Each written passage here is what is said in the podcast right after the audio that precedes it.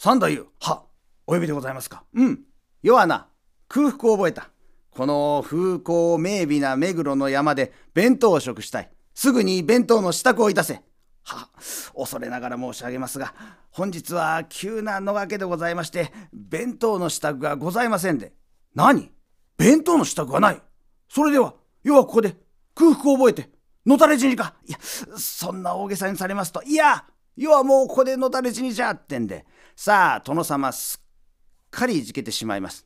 晴れ渡った空を見上げますとトンビがピーッと円を描いて飛んでおります。殿様もまずそれを見ながらたらーっとよだれが垂れてくる。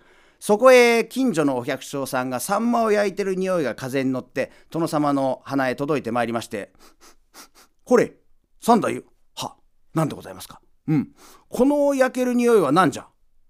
これはおそらく近所のお百姓さんがサンマを焼いてる匂いかと存じますがほうそのサンマというのは何じゃ？えあの魚にございます。ほう魚か。それはちょうどいい。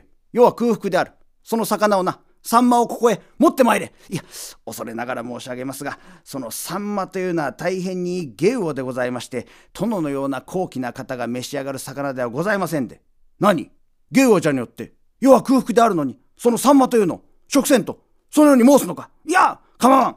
今日は特別じゃ。そのサンマをここに目通り許すすぐにここに連れてまいれ。ははさあ殿様言い出したら聞きません。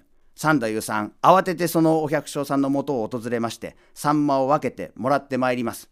そのサンマにはまだ炭がついております。その炭はまだ火が収まっておりませんから。その炭が赤くなったり黒くなったり殿様それを見て驚きまして「ほうなんじゃ。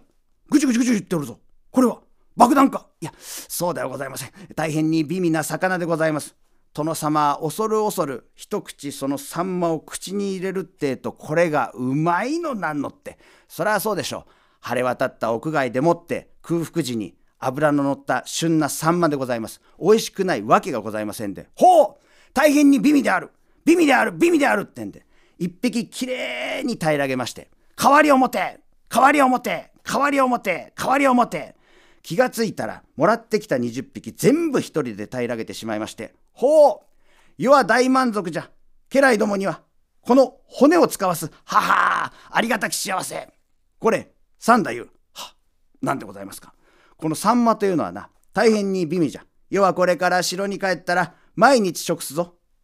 恐れながら申し上げます。このサンマというのは大変にゲウオであるゆえ本日ここで殿が召し上がったことが他所に知れますとここにいる我々一同切腹と相なりますんでどうかご勘弁を。ほう切腹ならば仕方がない。ならばよは我慢するか。さあ仕方がないと諦めたとは言いながら殿様あの美味しいサンマの味が忘れられず頭の中は毎日サンマサンマサンマサンマ。さあそこへ殿様が好きなものを頼める食事会のお誘いがあったので殿様は迷わず「ほうよはな本日サンマを食したい。頼んだぞ。はは」と係の者が承ったもののまさか殿様にサンマを頼まれるとは思っておりませんからサンマなんか用意してございません。急いで日本橋の魚菓子へ早馬を飛ばして買ってまいります。ところがそのサンマを前にした料理人が困ってしまいましてどうすんだよこれ？これさサンマってのは旬だと油が乗ってんだよこれ。この油でもってね殿様がね腹を壊したらここにいる一同みんな切腹だよ。これは油を抜かなきゃいけないってんで。さあサンマを蒸し器にかけまして。サンマの油すっかり抜いてしまいます。さあその油を抜かれたサンマを目の前にした料理人がまた困ってしまいましてどうすんのこれ。サンマっていうのはね小骨が多いんだよ小骨が。この小骨がね殿様の喉に引っかかったらなんじゃその方とも切腹を命じるって我々また腹切んなきゃいけないんだよ。えー、じゃあ小骨を全部抜いちまえってんで毛抜きでもってサンマの小骨全部抜いてしまいます。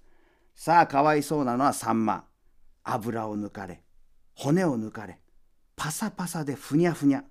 こんなサンマは出せませんから無理やり団子にしてお椀にして殿様の前にお出しいたします。大変お待たせいたしました。ほう随分と待ちかねたぞ。ん？なんじゃ？この椀の中に？サンマが？おるのか？さあ殿様が蓋を開けるってえと中からかすかにサンマの香りがしてまいります。ほうその方随分と姿形が変わったが主も堅固で何よりじゃと一口殿様が口に入れたらこれがまずいのなんのってそりゃそうでしょう。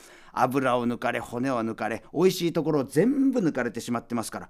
なんだこれは。これは本当にサンマか。え間違いなくサンマでございます。ほう。してこのサンマはいずれのサンマじゃ。日本橋の魚河岸より取り寄せた新鮮なサンマでございます。何？日本橋？ああそれはいかん。サンマは目黒に限る。